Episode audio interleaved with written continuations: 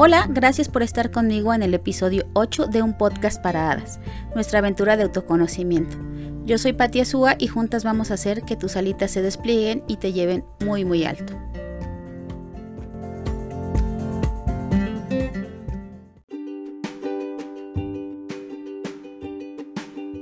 Hola, bienvenida a un podcast para hadas, el lugar donde encontrarás algunas herramientas y consejos para desplegar tus alas y alcanzar tus metas personales.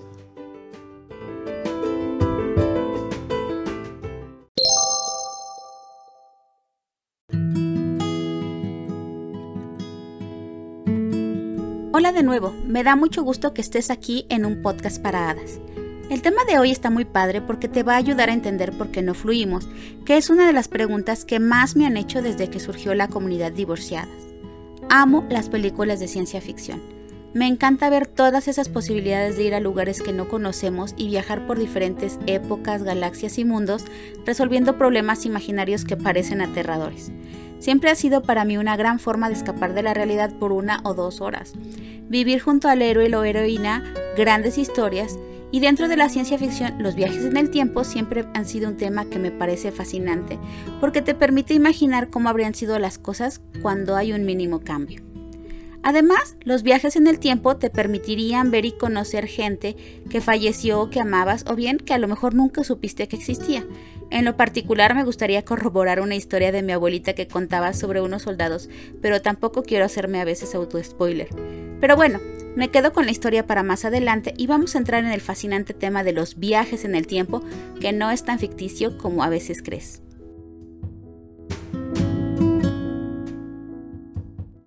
Hablando de esta maravilla de los viajes en el tiempo, hay en particular dos historias que me encantan y que me van a servir perfectamente para explicarte mi punto.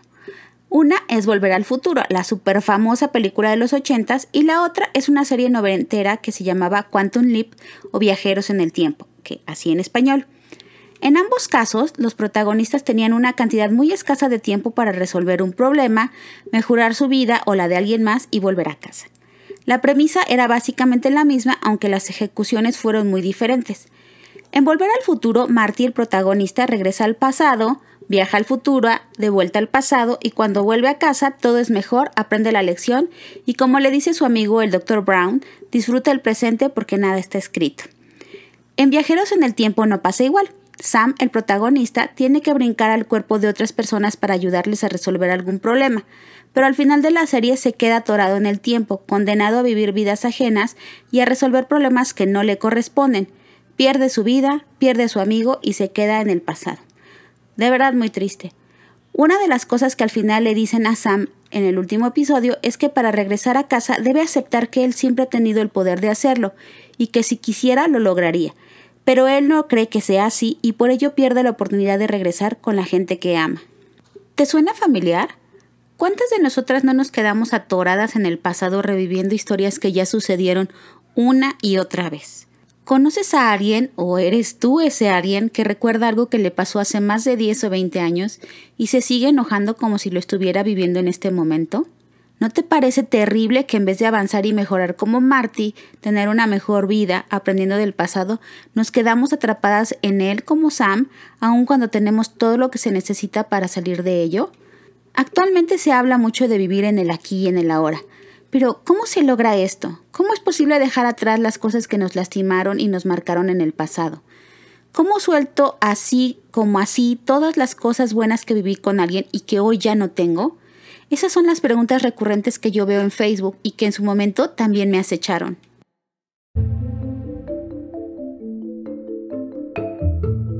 Dice la maestra budista Pema Chodron que cada vez que regresas a revivir algo que te pasó, eso se empieza a convertir en tu identidad. Esto lo hacemos porque en cierta forma recurrir al uso de experiencias previas agiliza nuestras respuestas ante cualquier situación. Es así como se forman nuestras conexiones y rutas neuronales mediante la repetición, ya que nuestra mente busca ahorrar energía de cierta manera. El problema viene cuando esas respuestas ya no son útiles en nuevas circunstancias, pero como se les parecen en algo, nuestra mente piensa que serán iguales. Cualquier libro de neuropsicología te puede explicar muchísimo mejor que yo esto, pero vamos a hacer un ejemplo para entenderlo de la mejor forma. Cuando yo era pequeña, no sé, 5 o 6 años, Un día mi papá estaba platicando con el vecino fuera de casa. Había otro hombre ahí, estaba vestido como mi papá lo hacía usualmente, traje, portafolios, corbata. Recuerdo vagamente que salí y abracé la mano que sostenía el portafolio pensando que era mi papá, pero me equivoqué. Mi papá estaba enfrente viéndome abrazar a alguien más. Honestamente no recuerdo más, solo una sensación horrible de vergüenza y miedo recorriéndome todo el cuerpo, atorada en mi pecho y en mi garganta. No sé cómo acabó la historia, pero recuerdo con exagerada claridad ese sentimiento que te describo. De hecho, muchos años me daba miedo acercarme a la casa de los vecinos porque no quería que fuera a pasarme esto de nuevo. Quizá esto puede parecerte una tontería, pero no lo es. ¿Cuántas veces te preguntas qué habría sido de ti si hubieras hecho las cosas de diferente forma? Si hubieras contestado otra cosa, ¿qué habría pasado si la decisión que tomaste hubiera sido otra? Estas sensaciones y emociones y sentimientos que recordamos de eventos del pasado es lo mismo que nos pasa con el futuro. Imaginamos que un día perfecto donde el cielo sea más azul y los pájaros canten de mejor forma, entonces tendremos los que deseamos. Cuando seamos más felices, más delgadas, más sociables, más ricas, más hermosas y una larga lista de etcéteras. Pero por otro lado, anticipamos una serie de terribles acontecimientos cuando pasa algo que relacionamos con experiencias previas. Seguro no me ama, seguro mis hijos se van a ir, seguro me van a dejar en un asilo, seguro esto, seguro aquello, seguro, seguro, seguro. Proyectamos ese horrible pasado, o por lo menos la parte horrible, a nuestro presente y con ello empezamos a construir un futuro del que ni siquiera tenemos la certeza de que va a llegar. Dice el fantástico escritor Edgar Tolle que para el ego el presente no existe porque quiere que sigas dando vueltas en lo que él cree que es seguro. Asimismo, el pasado para el ego es lo que nos define, porque sin él perdemos nuestra identidad y se proyecta al futuro para dar una especie de continuidad que asegure su supervivencia, a través de una falsa sensación de seguridad. Por eso, el ego nos hace ver el presente con los ojos del pasado y, como te decía, nos impide construir un mejor futuro. El pasado ya es inaccesible, no se puede cambiar ni nuestra mente. Además, es probable que las cosas ni siquiera hayan ocurrido como las recordamos, porque nuestra emocionalidad le va añadiendo más componentes dolorosos a ese pasado triste o más componentes felices a su versión idealizada. Ahora sí, aquí te va la historia que quiero comprobar con un viaje en el tiempo. Mi abuelita contaba esta increíble anécdota de uno de sus hermanos en la guerra cristera a principios del siglo pasado. Mi bisabuelo fue jefe de una estación de trenes en Aguascalientes y como buen patriarca tenía muchos hijos, de los cuales la mayoría eran mujeres. Mi abuela nos contaba que un día llegaron unos soldados buscando a cristeros en la estación, pero era sabido que además de ello buscaban saquear la estación y de paso satisfacer sus deseos personales con las chicas que encontraban a su paso. Mi tío abuelo, hermano de mi abuelita, no tenía más de cinco o seis años y salió con un palo simulando un rifle para defender a sus hermanas. Los soldados, al ver la valentía de mi tío, se echaron a reír y se fueron diciéndole a mi bisabuelo que tenía un hijo muy valiente. La historia es hermosa, pero nadie nos garantiza que fuera así. Mi abuela también era muy joven cuando pasó eso y probablemente lo que haya visto no sea la realidad, pero su relato estaba construido con pedazos de muchos otros relatos. Por eso, ¿quién te garantiza que ese amor pasado al que tanto lloras haya sido tan perfecto como lo recuerdas? ¿O más bien se trata de una ilusión formada por la emoción? ¿O quién te asegura que ese amor platónico en realidad hubiera resultado tan maravilloso en la vida real como sucede en tu mente? De estas historias que nos vamos contando del pasado o del futuro es que surgen la culpa, el resentimiento, los reproches, la tristeza, el dolor y la amargura. Y todas esas emociones, como dice Pema Chodrón, empiezan a definir tu identidad. Te vuelves resentida, amargada, triste y sombría, la persona que nadie quiere ser. Así como puedes ver, estos viajes en el tiempo o lo que es lo mismo querer revivir el pasado en todo momento o imaginar un futuro que si no se cumple nos llenará de frustración es realmente muy peligroso. Quizás no nos quedaremos como Sam de Quantum Leap perdidas en el tiempo sin volver a casa, pero en definitiva nunca crearemos un futuro mejor. Estaremos condenadas a repetir nuestra historia de terror una y otra vez hasta que se acaben nuestros minutos en este plano.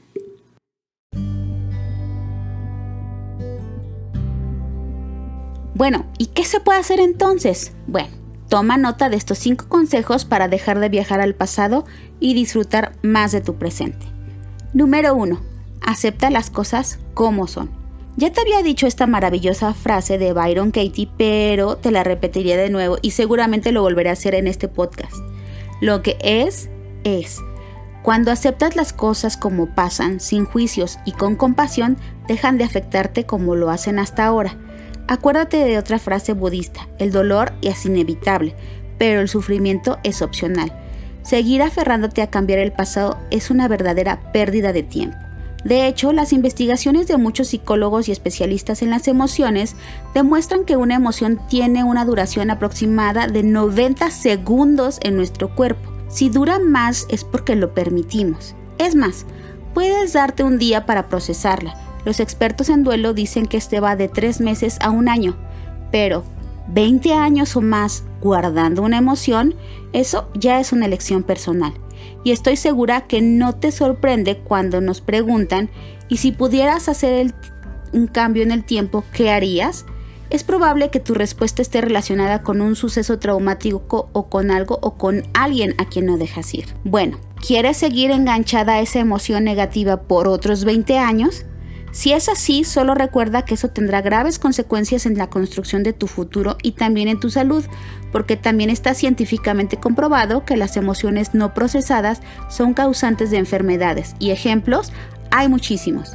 Aceptar que las cosas pasaron y que no se pueden cambiar te liberará de una gran cantidad de dolor y toda esa energía podrás canalizarla de una manera más positiva y más creativa. Número 2. Apaga el switch del pensamiento y si no puedes, canaliza tu mente. Cuando te descubras pensando en que pudiste haber hecho, dicho o pensado otra cosa, hazte un favor y calla tu mente. Párate al frente del espejo y di con todo el valor del mundo, mirándote a los ojos, esto ya no es posible, eso ya no pasó, por favor, suéltalo y déjalo ir. Recuerda tratarte con mucho amor cuando hagas esto porque seguro sientes culpa, remordimientos y algunos otros sentimientos, pero tienes que actuar como una adulta responsable ante esa niña que sigue tratando de cambiar lo que ya pasó o lo que pudo ser y no fue. Si de plano crees que es muy difícil hacer esto, entonces busca una actividad que sea muy catártica para ti, de preferencia que implique mover tu cuerpo. Baila, corre, camina, nada, lo que se te ocurra, pero trata de canalizar todo lo que sientes en algo creativo. Te sorprenderás de toda la energía que estás ocupando en aferrarte a algo cuando veas que tienes una salida creativa. Número 3. Deja de asumir. Esta es mi favorita en casa. Se la digo todo el tiempo a mis hijos. Nunca asumas, pregunta, investiga, porque aunque no creas, no sabes, probablemente no tienes idea. Este consejo parece que no tiene relación con el tema del tiempo, pero es crítico. Te explico. Cuando tú asumes los resultados de algo o cómo se van a dar las cosas, es porque tus experiencias pasadas se están haciendo presentes. Tu ego que cree que lo sabe todo te hará pensar que las cosas siempre se van a dar de una forma y sobre todo de la forma que a él le gustaría. Y entonces empiezas a dar por hecho que las cosas van a pasar de cierta forma para confirmar que tu ego tiene la razón y que no hay necesidad de cambiar. Pero cuando abandonas la idea de que ya conoces lo que va a suceder, permites que se abran alternativas mucho más grandes y que los milagros sucedan. Como dicen por ahí, si dejas que la vida te sorprenda, lo va a hacer. Y créeme, no hay nada que sea más increíble y maravilloso que ver que estas sorpresas empiezan a manifestarse. Adopta una postura curiosa como ya platicamos en un episodio pasado del podcast. Pregunta, ábrete a aprender nuevas formas de hacer las cosas o diferentes e interactúa de otra forma con las personas, incluso ama de manera diferente a los demás. A nadie le gustan los sabelotodos. A nadie le gusta que le digan qué hacer. Entonces no te conviertas en esa sabelotodo odiosa que quiere dirigir la vida de los demás. Mejor aprende en conjunto con las personas que amas, conecta con ellas y crece en compañía. Número 4. Convierte al tiempo en tu aliado. ¿Sabes por qué Marty regresó a casa y fue feliz? Porque se hizo amigo del tiempo. En lugar de pelear, hizo cambios. No se puso a hacer berrinches y a contarles a todos su tragedia. Actuó y los resultados se presentaron. Toma en cuenta que todo lo que hagas hoy te sacará de donde estás, así como todo lo que hiciste en tu pasado te trajo hasta aquí. Tú decides si quieres que tu futuro sea igual que este día al repetir lo que hiciste antes o si quieres que sea diferente tomando mejores decisiones basadas en el amor, la compasión y la alegría. Ya no puedes cambiar lo que pasó, te lo repito, pero sí puedes cambiar lo que viene. Solo tienes este momento y esta oportunidad. Lo que hemos aprendido en el último año con la pandemia es que las condiciones pueden cambiar radicalmente en un momento a otro, pero si actúas hoy, quizás las consecuencias sean mejores de lo que esperabas. Número 5. Practica la atención plena. Empecé el podcast diciéndote que amaba las películas de ciencia ficción, pero lo que más amo del cine es ese momento en el que apagan las luces y tienes que estar totalmente en la película. No celular, no distractores, no pensamientos de otro tema, solo el cine y tú. Eso es lo que se llama la atención plena, pero cada día lo practicamos menos y menos. Nos hemos vuelto multitareas y tenemos que estar o queremos estar en todos lados al mismo tiempo. Contestamos mensajes del celular mientras manejamos, cenamos y vemos Facebook cuando trabajamos y así mil ejemplos. En el momento en que logramos ser multitareas, perdemos conexión con el aquí, con el ahora. Así que mi consejo contra toda tendencia tecnológica actual es no seas multitareas, haz una cosa a la vez. Y si tienes muchas cosas que hacer, Prioriza para darle tiempo específico a las actividades que van a construir tu futuro y por favor, dentro de estas, considera como prioridad tus relaciones con los demás, tu familia y tu círculo más íntimo de amigos principalmente, y en segundo lugar, tus días espirituales, terapeutas y personas que te sirvan de apoyo emocional. Si tienes que modificar esta prioridad, por favor explícale a tus seres amados que estarás ausente un tiempo y la razón por la que lo harás. Sé también que usar la tecnología y el celular todo el tiempo es muy útil y tentador, pero dale también su espacio. Todas estas actividades te permitirán ampliar tu gozo de cada día y de cada instante y le darán perspectiva al pasado y al futuro. Estar en el momento presente de la película de tu vida es el regalo más grande que te puedes hacer. Además, es gratis y no requiere esfuerzo alguno. La vida pasa ahora, no la desperdicies.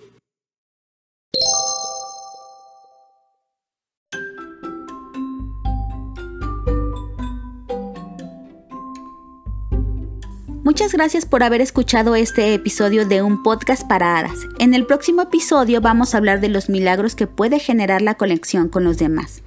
Por lo pronto, esta semana sería bueno que revisaras en qué momentos del pasado te quedaste atorada como Sam y qué puedes hacer para salir de ello como Marty. Yo soy Patti Azúa y te espero dentro de 8 días para seguir extendiendo nuestras alitas y llenar el mundo de magia. Cuídate, bye bye.